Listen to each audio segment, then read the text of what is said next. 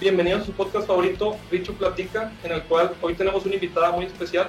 La primera invitada que tengo, que no es de Montemorelos. Mariela, bienvenida. ¿Cómo estás? Muchas gracias, gracias por invitarme. Estoy muy bien, ¿y tú? Bien, bien, gracias. Qué bueno. Aquí, excelente, repasando los temas porque la verdad es que tengo muchas cosas que, me gustaría preguntarte y pues la verdad eh, se ve que, que, está extenso, a ver si nos alcanza el tiempo y si no, pues lo dejamos para, para otra, otra ocasión los, todos los temas, porque pues sí son bastantes. No, hombre, adelante, vamos a hacerlo lo más conciso, concreto posible.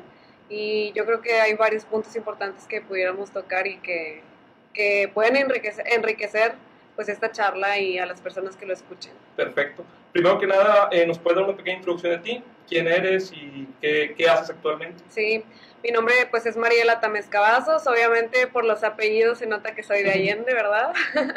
Tengo 23 años. Em, yo creo que es importante mencionar que estudié ingeniería industrial, estudié en el Tecmilenio. Igual que yo, ¿Sí? ya estudié la uni. Ah, muy bien. Eh, y me certifiqué, eh, creo que es importante también decir que soy certificada en ventas, calidad total y logística, entonces creo que la, la carrera la supe complementar muy bien en diferentes ramos de, de, lo que es la ingeniería. Y también estudié a la par otra carrera en línea, que fue licenciatura en administración de empresas, porque pues no la ofrecía como tal el Tecmilenio. Eh, ahorita pues prácticamente qué hago, un poquito de todo, que es de lo que vamos a hablar. Tengo mi propio negocio que se llama Burpee, Ideas Materializadas y también, bueno, acabamos de entrar a, ahorita a, la administración 2021-2024 del municipio de Allende. También este semestre empecé a dar clases en el Tecmilenio y pues bueno, por ahí otros proyectos que vienen eh, para abrir un restaurante, etcétera, que, que, pues bueno, no estamos cerrados a nuevas oportunidades y pues es el chiste ahorita de, de emprender. Qué padre. Sí, de hecho, cuando, cuando pensé en invitarte y empecé, a ver un poquito de ti, vi que tenías bastantes cosas, haces muchas cosas, pues ahorita me enseñas tu calendario y, la verdad estás bien chiquita, o sea, 23 años y ya tener dos carreras, ya estar haciendo maestría, ya tener tu propio negocio, la verdad es que qué padre y creo que, que, muchas personas ponen la excusa de no tengo tiempo, eh, me falta esto para, para poder hacer algo y se ponen muchas barreras ellos mismos y creo que tú no te las pones porque has hecho muchas cosas pues, en poco tiempo. No, y te voy a decir algo, o sea, la verdad es que yo también el tiempo sí es definitivamente una excusa, porque yo también aún, este, teniendo horarios a lo mejor un poco apretados, me he hecho el tiempo para lograr ciertas cosas, pero me doy cuenta que cuando no quiero hacer algo, yo solo digo es que no tengo tiempo. Entonces, definitivamente el que quiere puede y es algo que me ha quedado muy claro a través de mi, de mi camino en, en, este, en esta vida.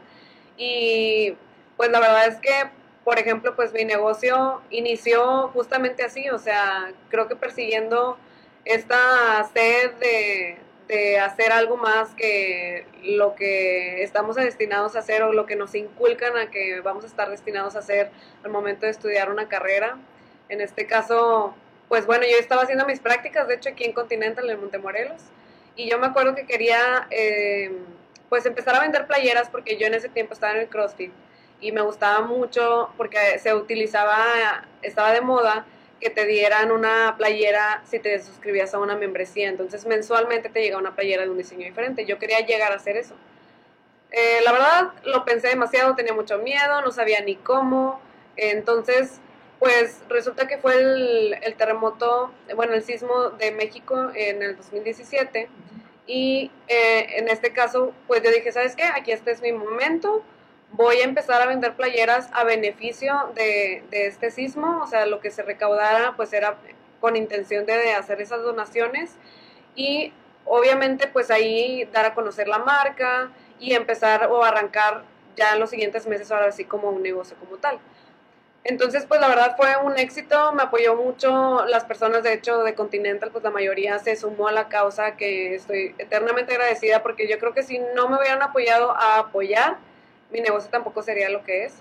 Entonces, a partir de ahí, el siguiente mes, de hecho, yo, bueno, contacté a una diseñadora, de hecho, del Tecmilenio, y ella me dice, le digo, oye, ¿me puedes apoyar? Porque quiero hacer eso, traigo este proyecto en mente, quiero, pues, que apoyemos a los damnificados. Entonces, lo hice completamente gratis. El siguiente mes, le digo, ¿sabes qué? este es mi proyecto de negocio, me cotizas. Y me acuerdo que me cotizó 1.500 pesos por el diseño y tú no sabes, o sea, a mí se me hacía la millonada del mundo, o sea, yo sentí que le invertí el dinero de mi vida. Entonces, pues lancé el modelo de ese mes, que era el mes de noviembre, era uno de Día de Muertos, y tres personas me compraron playeras, o sea, perdí mis 1.500 pesos, y de esas tres playeras una era mía. Entonces, que la terminé vendiendo después, pero yo me la había pedido para mí. Entonces, mm, ¿cómo son las cosas? Que sigo yendo al CrossFit, yo usaba mis playeras que había alcanzado a hacer de esos dos meses, y me empezaron a preguntar, ¿sabes qué? Y no me puedes hacer... Eh, no me puedes hacer mi diseño, o sea, no, no a lo mejor lo que tú me vendes, pero yo quiero que me pongas, me acuerdo era uno de Legend of Zelda, y yo de que no, pues sí, te lo hacemos, o sea, no pasa nada. Resulta que antes de hacer ese pedido, o sea, de concretarlo, o sea, solamente fue una plática, me meto en uno de los grupos de Facebook de, compras y, de compra y venta, y ahí una chava pregunta que quién le podía hacer un diseño de mejores amigas. Y te lo juro que era el diseño Mm, se va a escuchar mal, porque gracias a ella empecé, pero era un diseño súper naco, que, o sea, hasta a mí me dio risa, pero se me hizo fácil en ese momento, dije, pues, la neta está muy sencillo, o sea... Sí, cualquiera lo puede hacer. Cualquiera lo puede hacer. O yo, puedo, o sea, si, alguien se lo quiere vender, pues yo puedo ser esa persona. Entonces, bueno, ya le, le coticé, obviamente tenía el miedo porque pues yo no soy diseñadora, siempre me ha gustado desde chiquita, yo le he movido a hacer sobres, etiquetas, diademas, o sea, me, me gusta mucho lo que sea creatividad, sobre todo el diseño digital, porque en realidad no me considero buena haciendo manualidades. Sí me gusta hacerlas porque me desestreso y así, pero la neta yo no soy buena en manualidades. O sea, eso sí es un trabajo muy preciso que yo soy muy desesperada. Pero en el diseño digital sí considero que plasmo mucho mejor mis ideas. Entonces, pues bueno, yo tenía ese miedo de, oye, pues aunque se vea naco, aunque dé risa y todo, a lo mejor no, no es la expectativa que ella tiene. Y se lo hice, la chava estaba fascinada, que era la mejor playera del mundo, porque era para ella y su mejor amiga. Y a partir de ahí empecé a subir y en los grupos empezaban a preguntar que quién hacía player, que quién hacía, quién hacía. Y sobre todo, o sea, en ese momento lo que me ayudó a arrancar fueron las playeras personalizadas, que pues no sé qué pasó, que hubo un nicho de mercado muy amplio en ese tiempo y a partir de ahí surgió. Entonces después ya me preguntaban, oye, ¿tarjetas no haces? Y yo, pues bueno, cuando estaba chiquita hacía, ahorita las puedo volver a hacer oye, y sobre no haces, pues cuando estaba chiquita hacía, oye, y no puedes hacerme una imagen promocional en Facebook, oye, pues siempre me ha gustado editar videos, la fotografía, entonces como que fui incluyendo varias cosas que desarrollé a lo largo de mi vida, que si bien nunca, no fue como que me dediqué a ellas o no las utilicé tal cual este, para mi carrera, pero esos elementos que desarrollé a través del tiempo y que utilicé a lo mejor nada más por gusto, por hobby, pues me terminaron funcionando para un negocio. Entonces ahí fue como cuando hice el match, porque de hecho no sé si te tocó cuando tú estudiaste en el Tec Milenio. Yo estudié en la, en la uni. Ah, perdón, sí. Bueno, yo estudié en el Tec Milenio. Este, y bueno, en la uni no lleva este modelo de, de, de bienestar y felicidad, el Tec Milenio sí. Y la verdad que fue algo que a mí me cambió la vida y sé que se escucha muy mágico y todo, pero como que realmente traté de enfocar que mi vocación fuera a ser mi profesión, o sea, en aquel momento yo elegí la carrera pensando en pues mi bienestar económico a futuro, pero después cuando me tocó el momento de elegir los certificados, porque tú eliges, o sea, puedes eh, elegir entre varias áreas, este, yo quería pues abarcar varias cosas, por eso está tan variado, o sea, calidad total es por si me metía de lleno a, la planta. manufactura esbelta. Sí, que si quieres ver las máquinas, calidad, mejora continua y todo. Ventas, porque siempre me ha gustado vender. O sea, desde chiquita me ponía a vender en los bazares, a vender chicles, diademas, lo que sea, lo, llaveros. Este, y logística, porque pues es lo que involucra hacer todos estos movimientos entre ventas y manufactura esbelta. Entonces, eh, en ese momento como que ventas era lo que me ayudaba mi, lado creativo y el otro lado mi lado pues matemático, estructurado, que pues me considero una persona así muy organizada. Este, la verdad me gustan mucho las matemáticas, los cálculos, o sea, tener como que las pruebas y los hechos de las cosas. Entonces, siento que la carrera me ayudó mucho, pero también el modelo del, del Tech Milenio, porque era que conectaras tu carrera con algo que realmente te apasionara para que el resto de tu vida, o sea, tú fueras feliz, que le prestaras atención a tu paz mental, a tus emociones, a tu familia, que te tomaras el tiempo de estar bien contigo mismo, de que te conectaras con lo que estás haciendo. Entonces eso me ayudó eh, a, que en ese momento que empecé a hacer mi, mi proyecto de negocio, que es Burpee, pues estaba conectando con lo que yo realmente quería hacer y además me sentía, o sea, go with the flow, ¿no? O sea, me sentía que estaba fluyendo muy, muy bien, ni siquiera sentía que fuera un trabajo, o sea, claro que sí es un sacrificio un negocio, pero e, es otro tipo, o sea, es otro nivel hacer algo que te gusta. de hecho, me identifico mucho con, con todo lo que has dicho, porque yo soy muy parecido en eso de que yo también compro y vendo todo. Eh, yo también, yo, yo creo que tengo unos 6, 7 años que también vendo y, vendo y compro cosas.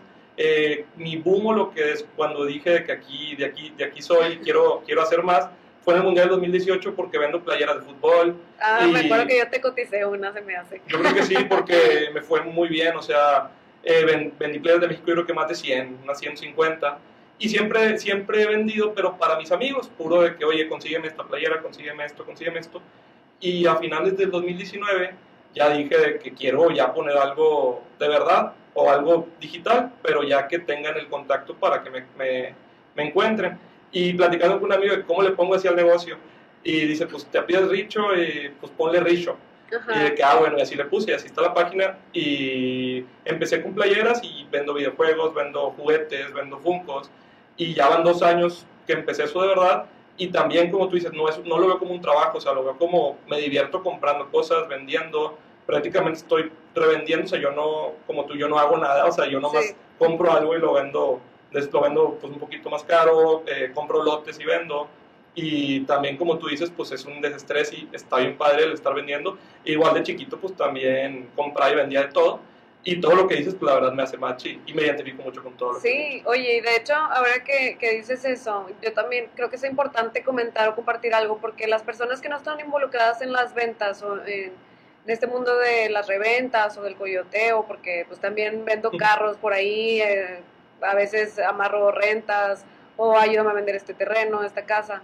Y la gente piensa, pues, oye, esta persona me está tratando de estafar porque si él es el el intermediario, pues mejor me voy directo con el proveedor y yo lo compro y me evito ese gasto, ¿no? O sea, mm, te ven como si fueras un enemigo y yo realmente no lo veo así. Quisiera que la gente tuviera un poquito más esa cultura, porque en realidad tú eres la persona encargada de administrar ese inventario. O sea, si ellos van directamente con el proveedor, le van a decir, dame 500 piezas, digo, cómprame 500 piezas.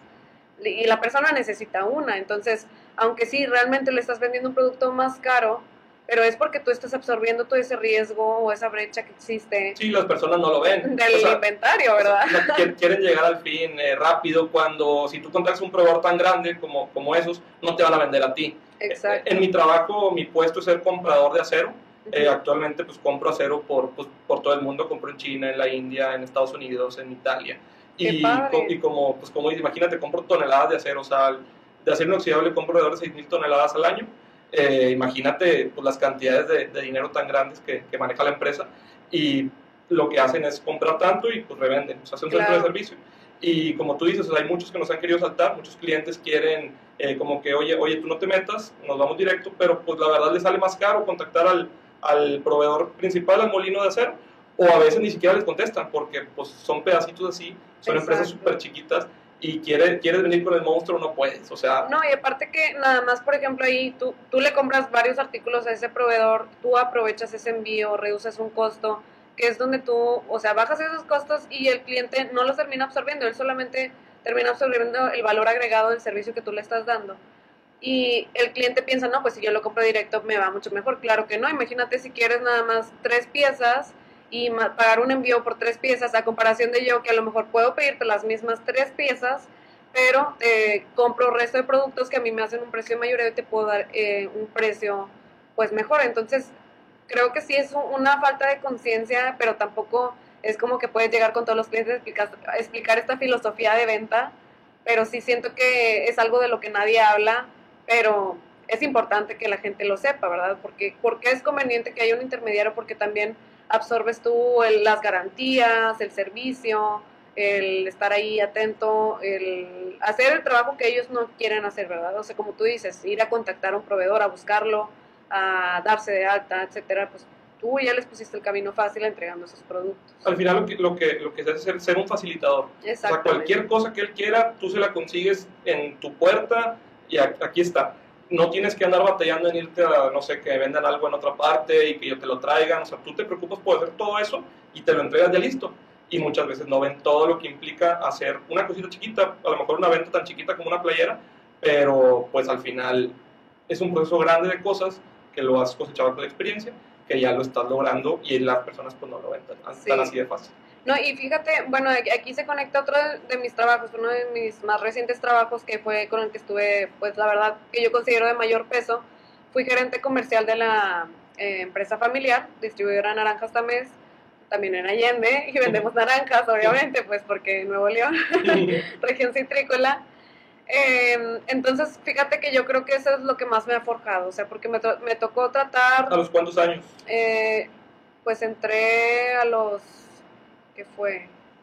Yo estaba en el 2019, 2019 entré y estamos en 2021, tenía 21 y era el gerente comercial. No, súper chiquito para llevar relaciones con, con proveedores y, y, clientes porque al final lo que a mí me toca es que te topas con señores de 50, 60 años bien picudos y bien colmilludos y, ven a un chavito, alguien chiquito y quieren aprovecharse. Sí, y de hecho pues a mí me tocó un poco más difícil y no por, um, no por echarme flores, sino creo que es algo que realmente las mujeres atravesamos y aunque los hombres digan que no son machistas, sí te topas con el machismo. o ah, sea, eh, venir a romper con esta estructura de años en el que pues llega una mujer y todavía chiquita, o sea, porque considero que sí estaba más joven que ahorita, ¿verdad?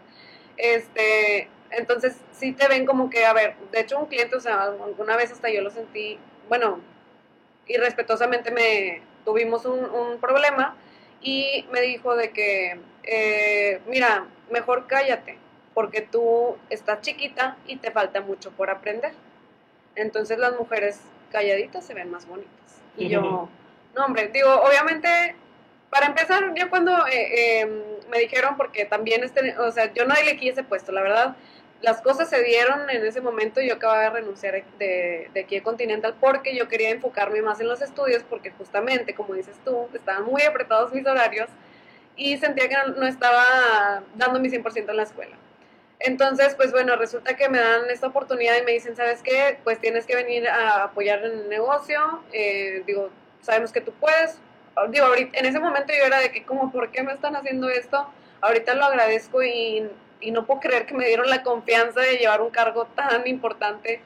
Este, pero bueno, creo que me vieron capaz de hacerlo y sin duda yo considero que hice un buen trabajo.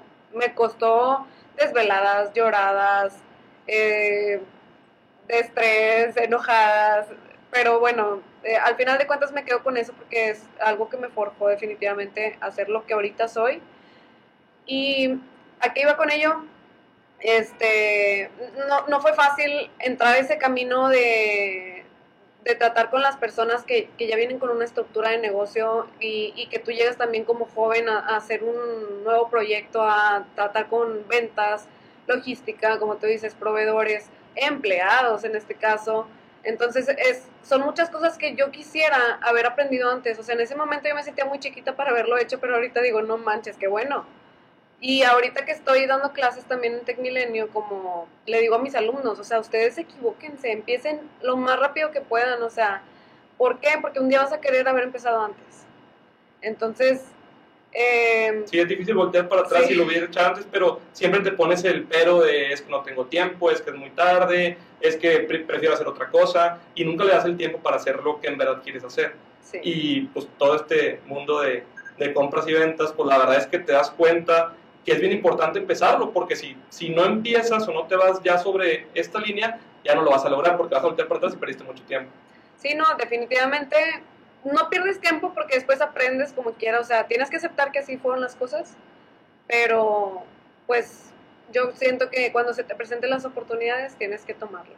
Bueno, y cambiando de tema, eh, ¿con qué clase de clientes te has topado, ya sea en Burpee o ya sea en la distribuidora, que jamás pensaste tener o que tú dijiste de que, ala, o sea, este cliente, qué padre que me tocó tenerlo yo? Pues mira, de hecho yo creo que una de las cosas que aprendí, y que, que te digo, que me forjaron, fue más bien el tratar con clientes grandes en, en distribuidor de naranjas tamés. ¿Grandes en edad o grandes en que son No, monstruos? Y que Me, son me refiero a pues cadenas de logística nacionales e internacionales. Bueno, yo tengo muy dicho decir monstruos con Sí. empresas muy grandes. no, pero- sí, pero no. literal, sí, sí son monstruos.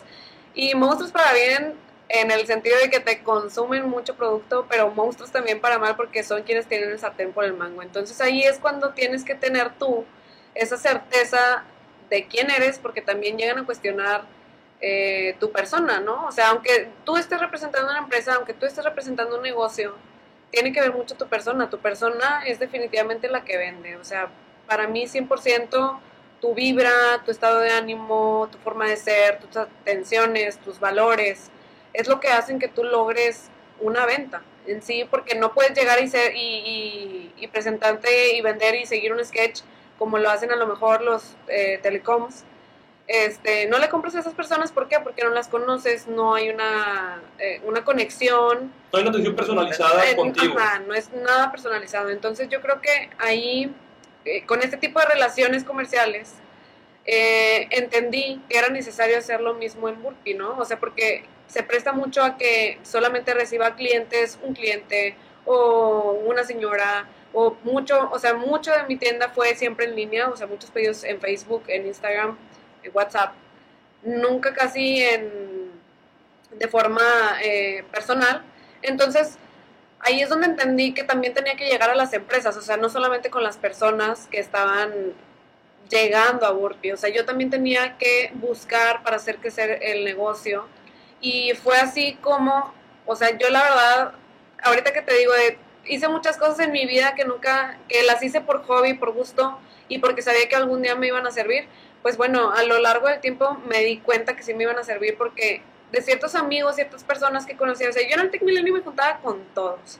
Yo siempre eh, con el guardia, siempre quería conocer gente y, y porque cada quien tiene su historia y algo tienes que aprender de ellos. Y, y hay mucha gente que es bien mamón y no saluda ni al guardia, ni, a- al señor del, del aseo o algo así. Y, Y yo, yo también soy como tú, que pues saluda a todos, llévate bien con todos, o sea, ¿por qué llevarse mal con alguien? y de hecho tengo una historia bien chistosa. Bueno, eh, nada más para cerrar con el tema de los clientes.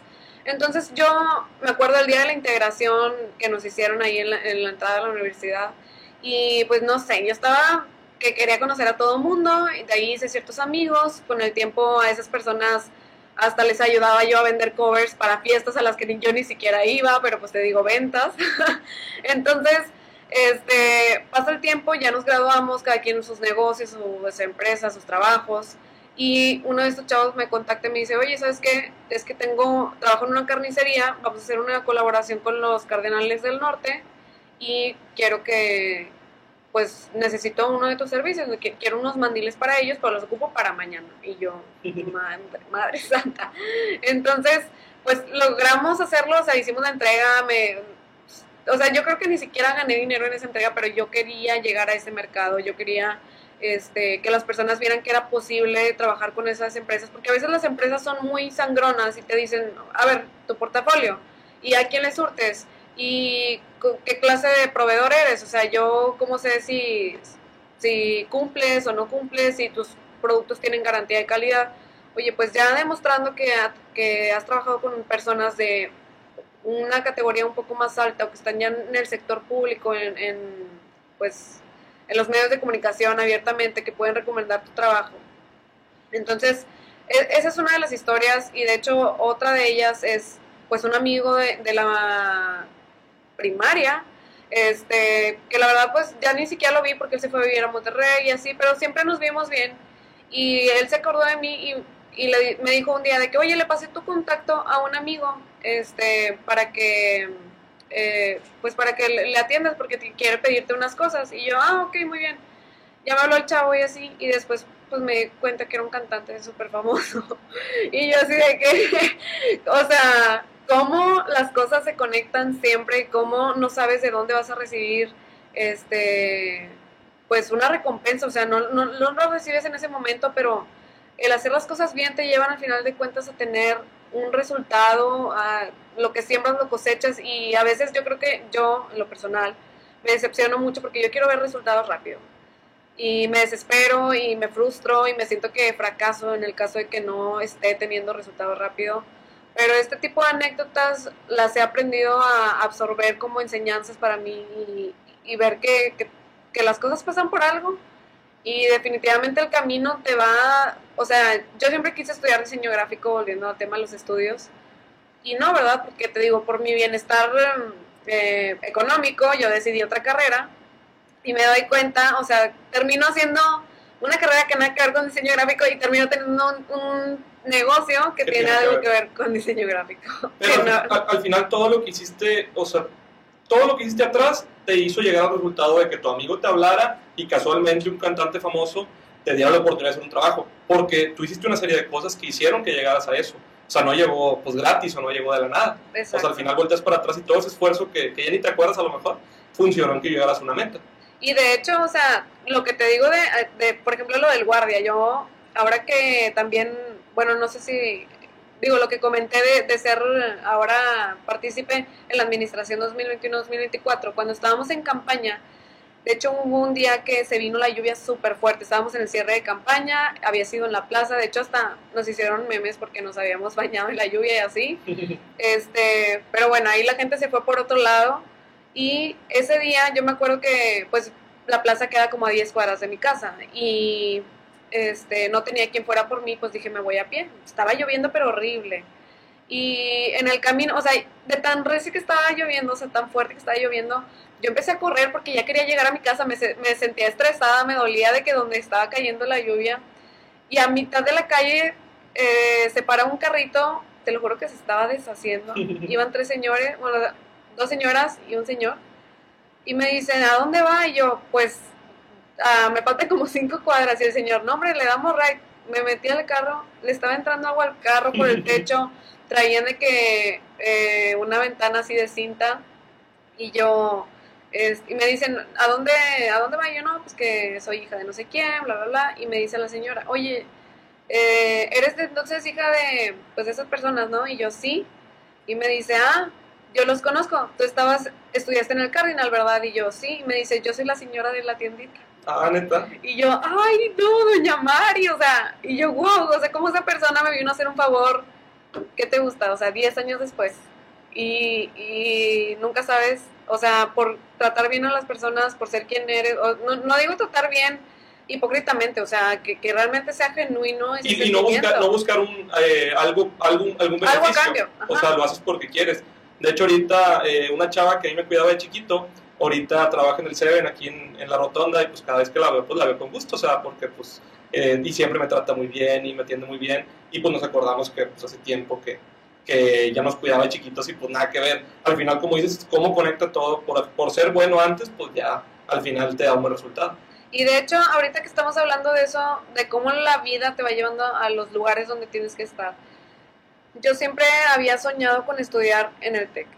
Pero bueno, en el, en el momento de que tuve que decidir en la universidad que iba a estudiar, eh, pues no se prestó porque yo había pasado un periodo en la prepa muy intenso de estrés y como que yo tenía esa mentalidad de que pues iba a pasármela muy estresada en los estudios y, decidí estar en el Tec Milenio y que la verdad fue la mejor decisión que pude haber tomado porque si no nunca habría aprendido sobre el bienestar emocional este, y el ser consciente sobre tu bienestar y el de las demás personas. Me, me doy mucha cuenta que, que mencionas mucho el Tec Milenio, así que significa que te marcó en, en, ciertas cosas de tu vida. Pues sí, definitivamente, o sea, y lo reitero y, no porque estudié ahí ni porque di clases, sino porque para esa fue la experiencia que yo tuve y si a lo mejor otras personas no la tuvieron, pues me, me siento mal de saber que no fue así, pero bueno, creo que la vida me puso ahí por algo. Entonces, me acuerdo que una maestra me dijo, ¿para qué te estresas? Porque yo me sentía mal, fracasada de que, oye, tengo la posibilidad de estar en el TEC, pero por bienestar mental tengo que estar en el TEC Milenio. Entonces una maestra me dijo, ¿para qué te estresas? Cuando te gradúes estudias una maestría en el TEC. Y yo, ah, bueno, sí. Bueno, a la niña se le ocurre estudiar dos carreras en TEC Milenio, claro que fue otro periodo de mucho estrés y luego trabajar y tener un negocio propio, o sea, hacía cuatro cosas al mismo tiempo. Entonces me gradué y dije, sabes que ya no quiero saber nada de la escuela no quiero, no me importa, no quiero tener maestría, ya tengo negocio propio, ya trabajo en empresa familiar, no la necesito. De hecho, te iba a preguntar eso, o sea, ¿qué, ¿qué, te motivó a hacer una maestría? Porque me platicas que, tienes, que estás haciendo una maestría actualmente en el EGADE.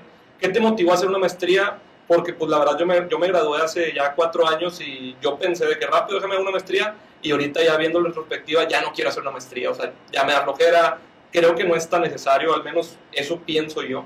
Pero, ¿qué ves tú o qué te, qué te llevó así a hacerla, ahora que platicas eso? Sí, pues de hecho, o sea, ya estando ahí eh, en, en, el puesto de gerente comercial, pues yo, yo ya me sentía que ya había, me sentía realizada, que ya sabía, que ya podía, que ya lo había logrado. Entonces llegó un punto en el que como que me sentía estancada y dije, ¿sabes qué?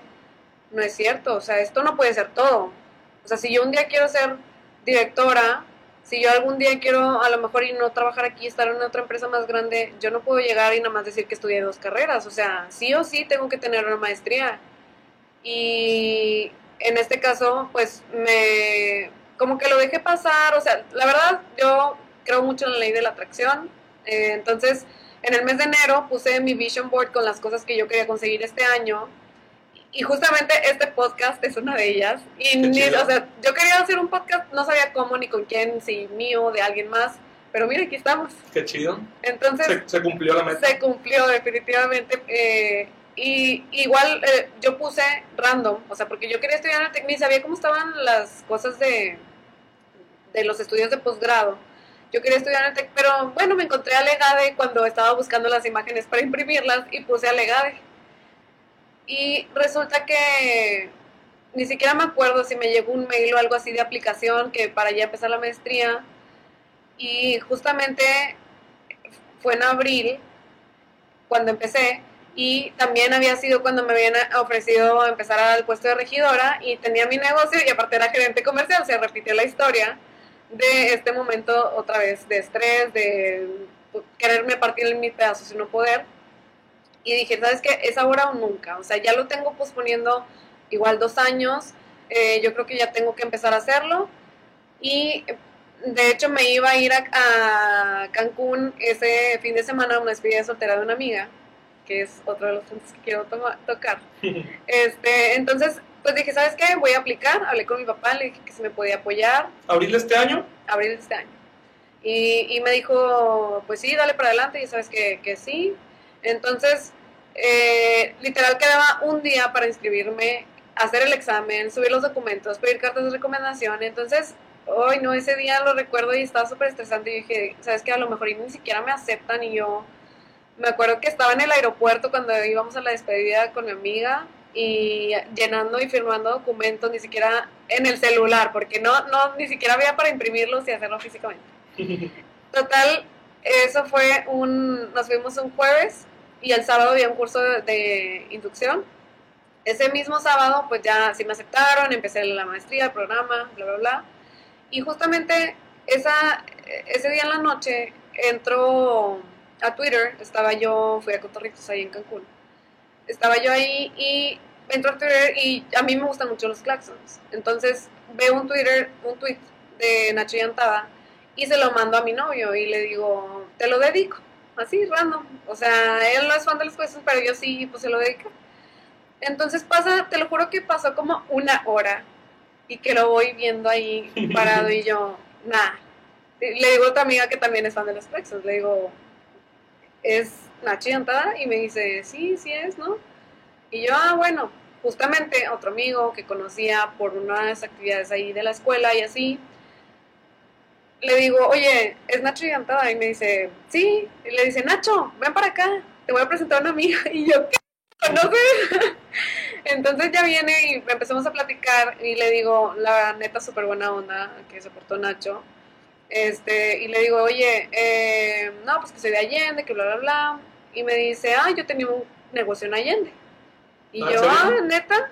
Y me dice, sí, este, yo pues participaba ahí con Wingman y le digo, no manches, me encantaba ir a ese lugar, o sea, ¿por qué lo quitaron? Le dije, deberías de abrir otro. Y aunque sea con el nombre de otra empresa, me dice, pues con esta.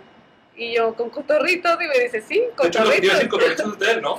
Sí. Y yo, bueno, o sea, de él y otros socios, Sí, sí. Y yo, ay, no manches, le dije, pues sí, me dijo, necesito una socia, este, vamos a empezar. Y yo de que no, o sea, yo no estoy bromeando. Y de hecho tenemos una foto de ese día que nos estamos dando la mano Porque le dije, esto es un trato, o sea, y se va a hacer, no, no estoy jugando. Y el de que no, pues sí, para adelante. Sí, él se ve que es muy emprendedor. Eh, yo no lo conozco, pero una vez fue a una, una conferencia ahí de mi facultad y pues contó la historia de su vida, que él quería ser futbolista y que al final se decidió por la música y todo. Y se ve que él es una persona que ve la oportunidad y la toma. Y es lo que veo que tú también haces. Sí, definitivamente, o sea, hay muchas cosas que yo he aprendido y digo, ahora que estamos trabajando ya en un negocio más formal y que tengo la oportunidad de, de pertenecer a esta sociedad, y la neta también me siento muy orgullosa porque la verdad estoy lidiando con personas que son mayores que yo, que son casi de la edad de mis papás y que obviamente es un mundo de aprendizaje el que ellos tienen, experiencia en el mundo de vivirlo que yo no he tenido, obviamente me falta tiempo para poder vivir esas experiencias. Entonces me siento también muy emocionada que este proyecto se va a llevar a cabo. Este, digo, gracias a Dios va todo en viento en popa, todavía no se abre este restaurante, espero que algún día estemos escuchando este podcast y que haya sido un negocio muy exitoso. Y si no lo llegase a hacer, tampoco me, me preocuparía porque sé que, que, no es el fin del mundo. O sea, el fracaso no es el fin del mundo, se trata de levantarte, seguir adelante y hacer nuevas cosas. Entonces, yo creo que si me hubiera enganchado con las cosas en las que he fracasado, nunca habría tomado estas nuevas oportunidades que vinieron a mi vida. Entonces, agradezco demasiado el fracaso, aunque me cueste y, lo, lo, confieso. Soy una persona muy ganchada, muy apasionada, muy determinada. Entonces, cuando algo no se da, claro que me duele porque me encariñé, porque le puse mi esfuerzo, porque me sacrifiqué. Entonces, que no se logre, claro que me duele con el alma. Pero luego, ya con estas experiencias que he tenido, me he dado cuenta de que, pues, ni modo, o sea, lo que sigue, una lloradita de chingarle es mi frase y, y la verdad es que me ayuda a levantarme en muchas ocasiones muy difíciles de mi vida. Y hay que saber perder. Creo que hay una estadística que uno de cada diez emprendedores son los que tienen éxito. O sea, es más fácil no tener éxito que, que llegar a tenerlo. Y qué padre que ya aprendiste que si pierdes, pues no pasa nada. Vuelta a la página y a seguirle. Y de hecho es algo que, que en la maestría estamos estudiando, o sea, en una, en una materia que se llama mentalidad emprendedora eh, porque ves la forma en la cual hacer los negocios con los menos riesgos posibles, con, literal se llama Lean Startup, para hacerlo más basado en la, en la metodología de la manufactura esbelta, pero hacerlo en la creación de negocios o de proyectos, o sea, no necesariamente un proyecto emprendedor, sino dentro de una empresa. Entonces, e, es lo que describen, o sea, prepárate para el fracaso y no quiere decir que, que lo aceptes y, y lo abraces siempre, claro que no es lo que todos queremos, pero si se da, ni modo, con la cabeza en alto, y si no se da, hay que estar preparados porque también es una responsabilidad, por ejemplo, que un negocio quiebre es dejar ir a familias, dejar sustentos, este, afectar a cadenas de suministro. Entonces, es mucha la responsabilidad con la que cargamos, pero el día en el que las cosas no se den, creo que es importante que tengamos esa conciencia, como tú dices, de que se vale perder, pero hay que saber perder. Y, y, tomar esas oportunidades y pues ni modo renacer como el Fénix. Igual lo que dices, al final de cada derrota eh, hay, hay, mucho más aprendizaje que de la victoria. Al final, o sea, si llegas a perder con algo, aprendiste bastantes cosas que al final no hubieras aprendido si no te hubiera salido eso. Y al final eso te va a servir a que el próximo proyecto que hagas muy posiblemente sea mucho más exitoso que el anterior. Sí, de hecho, pues yo creo que eso fue lo que me motivó a hacer la maestría, como tú dices, porque se, se agotaron mis recursos motivacionales, ¿no? O sea, yo ya me sentía que no estaba, no estaba siendo exitosa, o sea, me había estancado en mi etapa profesional y dije, no manches, o sea, apenas tengo 23 eh, años y ya me siento estancada, o sea, ¿qué sigue? Tengo que hacer más. Entonces me tuve que aventar, que la neta ha sido un reto porque este, esta estructura de, del modelo de, de la maestría, que es en Administración y Dirección de Empresas, pues es por trimestre, entonces prácticamente no hemos tenido ningún descanso y luego súmale trabajo, campaña, este, y, negocio, entonces fueron muchos cambios que tuve que acoplarme y pues lograrlo. Y hasta ahorita pues la neta siento que ha sido la mejor decisión que he tomado. Y, y me, me, da curiosidad saber qué más voy a aprender, o sea, porque no, no hemos visto cosas de las cuales desconozca, pero sí he profundizado en ellas y ya me siento al menos un poco más segura de la información que tengo al respecto. Este, pero bueno, como te decía, la neta, todas las oportunidades te pueden llevar a, un día no sabes, o sea, dónde puedes estar, puede ser completamente diferente a donde estás hoy. Las personas que conoces, este, nunca sabes con quién estás hablando, ni de igual manera le contaba a otra amiga que le, que le digo, oye, no, pues este, yo me acuerdo cuando me fui de intercambio, porque a mí me gusta, o sea, aprovechar todo, o sea, yo soy multitasking, ¿por qué? Porque me gusta este sentir que conozco de todo un poco porque si no, no, no me gusta el no tener la información, o sea, de hecho, me gusta prepararme eh, y tener pues con la mano en la cintura la certeza de lo que estoy diciendo y si no preguntar y saber y conocer. Eh, entonces le estaba platicando a una amiga que pues bueno, se me dio la oportunidad de la prepa de irme de intercambio, que es algo que también quisiera haber explotado un poco más. Em, el haber viajado un poquito más, a lo mejor haberme ido a la universidad, haber estudiado en algún otro país, cosa que no descarto que algún día lo pueda hacer. Tal vez no sea el momento, no sé, y si no se da, pues tampoco ya no me voy a estresar porque te digo, o sea, a veces soy tan determinada que me termino autosaboteando yo misma. No, qué padre, la verdad te felicito por a tan corta edad haber hecho tantas cosas y que se ve que tienes mucha hambre de querer hacer muchísimas cosas más. Sí, pues definitivamente creo que sí he logrado muchas cosas, pero siento que me faltan muchas otras por hacer. Definitivamente ahorita siento que me estoy redescubriendo, o sea, la verdad vi un meme el otro día que decía los 20, de los 20 de los 25 es la nueva adolescencia, este, a veces estás enojado, no sabes qué hacer, tienes crisis existenciales a cada rato y la neta me identifiqué un chorro porque fue lo que me pasó, o sea, pasar de la vida de estudiante emprendedor a, autosuficiente, o, pero adulto que sigue viviendo en casa con sus papás. Entonces como que empecé a tener esas crisis existenciales de que voy a hacer el día que esté yo sola, o sea, tengo que hacer muchas cosas para llegar a tener el nivel de vida que tengo ahorita.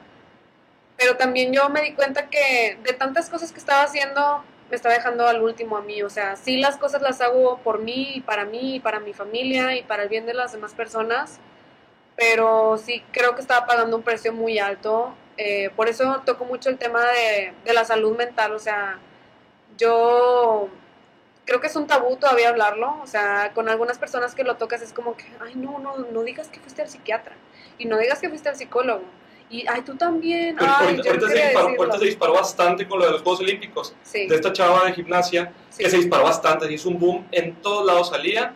Y qué bueno, porque al final es algo súper importante. O sea, tienes que estar primero bien contigo mismo si quieres estar bien con cualquier otra cosa que hagas. Sí, y, y justo eso fue lo que yo empecé a decir, o sea, me sentía cansada todos los días, me la pasaba llorando, eh, tomando antidepresivos, y no por mal, porque ya mi cuerpo, o sea, empezó a dejar de, de hacer ciertas funciones de tanto nivel que, de estrés que yo le sometía. Y no porque en realidad yo tuviera una depresión por algo que me hubiera pasado, sino mi, cuerpo. Es el precio que tienes que pagar si quieres tener éxito. O sea, tu definición de éxito la pones tú. Pero tú que tienes, quieres alguien que tiene mucha hambre y quiere comerse el mundo y quiere seguirle echando ganas, que digo, siento que yo me identifico contigo, eh, tienes que hacer eso. O sea, tienes que tener responsabilidades para darte cuenta de a dónde quieres llegar y creo que eso está padrísimo y te digo, pues, a tu corta edad has llegado a hacer tantas cosas. Y, y fue justo eso lo que me llevó ahora a tomar, eh, a, aventarme un poco a la incertidumbre, porque pues ya de tanto, el trabajo pues me consumía mucho, entonces decidí dejar un poquito de lado mi puesto como gerente comercial, la cual no descarto y sigo siendo partícipe de la familia y es una empresa que me hizo crecer y que pues sigue trabajando y sigo formando parte de ella pero aventarme ahora sí realmente a, sostener un negocio, el administrar mis propios recursos, al dejar de tener un sueldo fijo, ahora participar en, por el bienestar social también desde, desde el sector público. Y pues yo siento que te digo, me estoy redescubriendo porque es una etapa, o sea, nunca en mis 23 años yo había experimentado este nivel como de libertad, de tiempo, de flexibilidad, porque siempre había sido como que, bueno, pues la escuela, y luego de la escuela sigue, este, pues, el trabajo, y ahora del trabajo, pues, el ser Godín 24-7, y ahora no, o sea, ser tu propio jefe también tiene muchas responsabilidades, también pagas otro tipo de precios, y ahorita, pues, la, la neta, o sea, mi sueño más grande, y la, por qué decidí hacer esto, porque dije, o sea, yo quiero estar eh, pues te voy a poner una, una metáfora, o sea, yo, yo quiero ir por el lado derecho, pero oye, voy por el izquierdo siempre viendo que quiero estar del lado derecho pero voy caminando por el izquierdo. Sí, pues está mal, tienes que ver la manera de irte por el lado que quieres ir.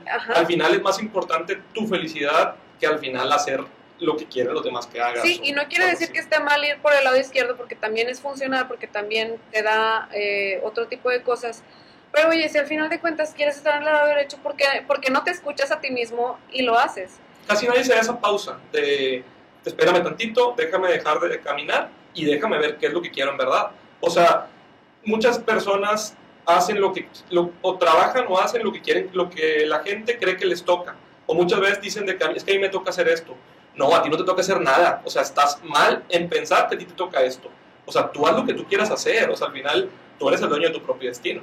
Y ahí es donde entra lo que te digo, las crisis existenciales de los 20.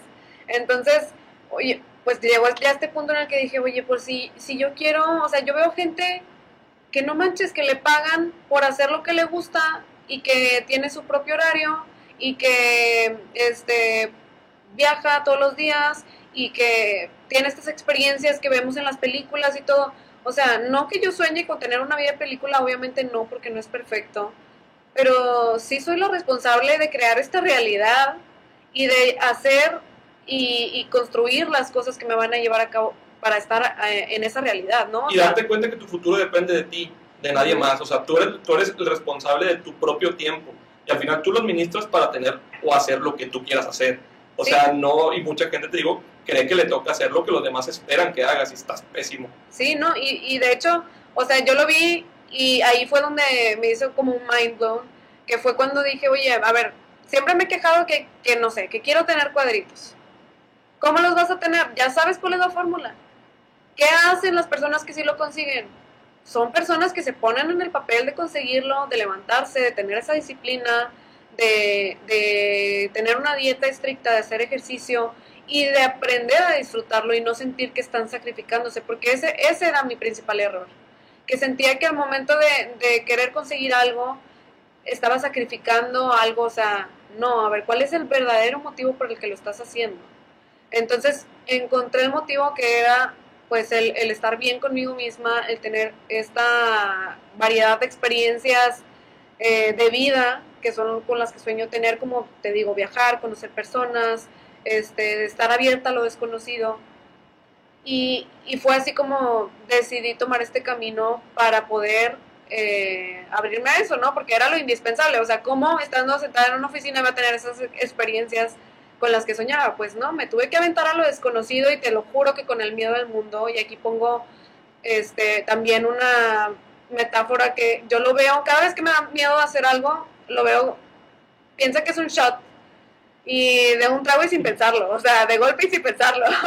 y eso, justamente eso fue lo que hice, o sea, ya cuando fui a Matacanes una vez, entonces nos tocaba hacer el, el brinco que era como de 14 metros, creo y me estaba muriendo del miedo y dije yo, es solo un paso.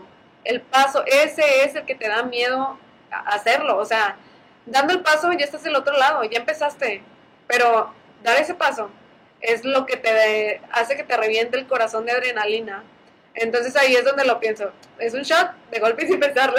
Y, y creo que así se, se, cierra bien el programa, que toda la plática que hemos tenido hoy se trata de hazlo. O sea, tú te pones tus, tus, barreras, tú te pones el no puedo, tú te pones el es que me falta tiempo. O sea, haz las cosas. O sea, creo que lo que me quedo de esta plática, que te felicito porque has hecho bastantes cosas, o sea, bastantes y, pues, a tu corta edad, eh, creo que es atrévete, o sea, haz las cosas y si las riegas, pues no pasa nada, o sea, aprende a, a equivocarte, a tener el error y pues lo peor que puede pasar es que aprendas.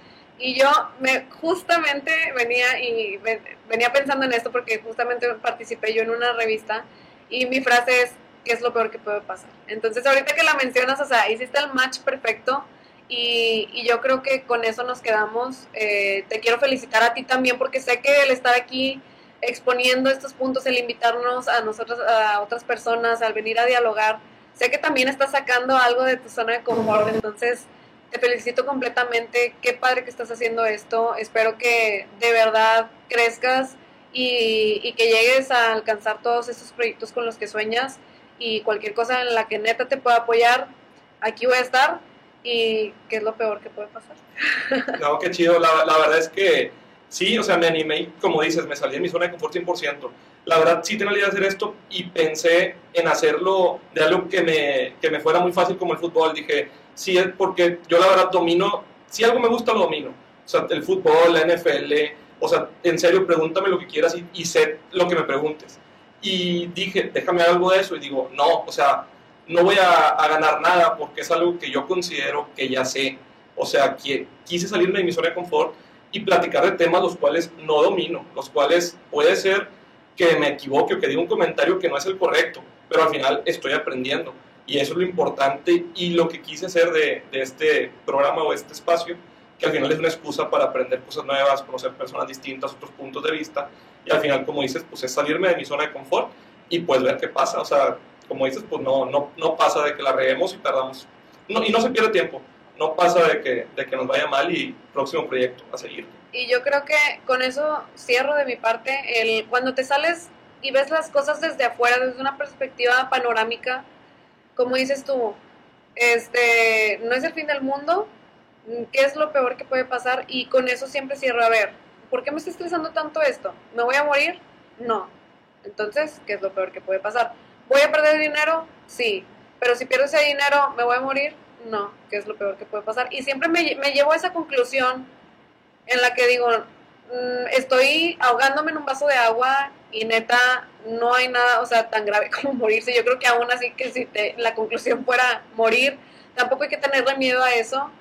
Entonces cuando te das, te das cuenta que eres parte de algo más grande, que es este mundo y que hay tanta diversidad de culturas, conocimientos, experiencias, dolores, alegrías, es cuando te, te das cuenta que hay mucho por aprender y por eso yo creo que despertamos, me interesa despertar esa curiosidad en mí y, y me gustaría que las personas pues que de algo les sirva esto y que mi, si mi experiencia les sirve de referencia para de, a ayudar a tomar este tipo de decisiones que, que nos dan miedo pero como quiera las hacemos con miedo, pues adelante. Te agradezco bastante que me hayas invitado el día de hoy y me siento muy contenta de ser parte de este proyecto. No, muchas gracias, gracias por aceptar la invitación. La verdad la plática fue muy, fue muy enriquecedora. La verdad me, me identifiqué con bastantes cosas que dijiste. O sea, las personas que me conocen van a, te, te aseguro que van a escucharte y van a pensar de que, ah, Richo pudo haber dicho esto. Porque en serio que, que me identifico muchas cosas. Gracias por invitarme, gracias por, por aceptar, pensé hasta que, el eh, gracias por, por, aceptar la invitación, la verdad me la pasé muy bien y pues espero y, y te espero tenerte en el futuro otra vez porque la verdad creo que ahí del acordeón que, te, que, tenemos no tocamos todos los temas. Hay que ver el punto remasterizado, ya, fase 2. Pero así debe ser, es una plática y al final creo que fue muy enriquecedora para ambos lados. La verdad, muchas gracias. Y pues, pues no sé si quieres agregar algo más. No, claro, eh, pues te vuelvo a felicitar y nos vemos si Dios quiere. No es un, no es un adiós, es un hasta pronto. Ya quedó. Muchas gracias. Gracias, Rosa.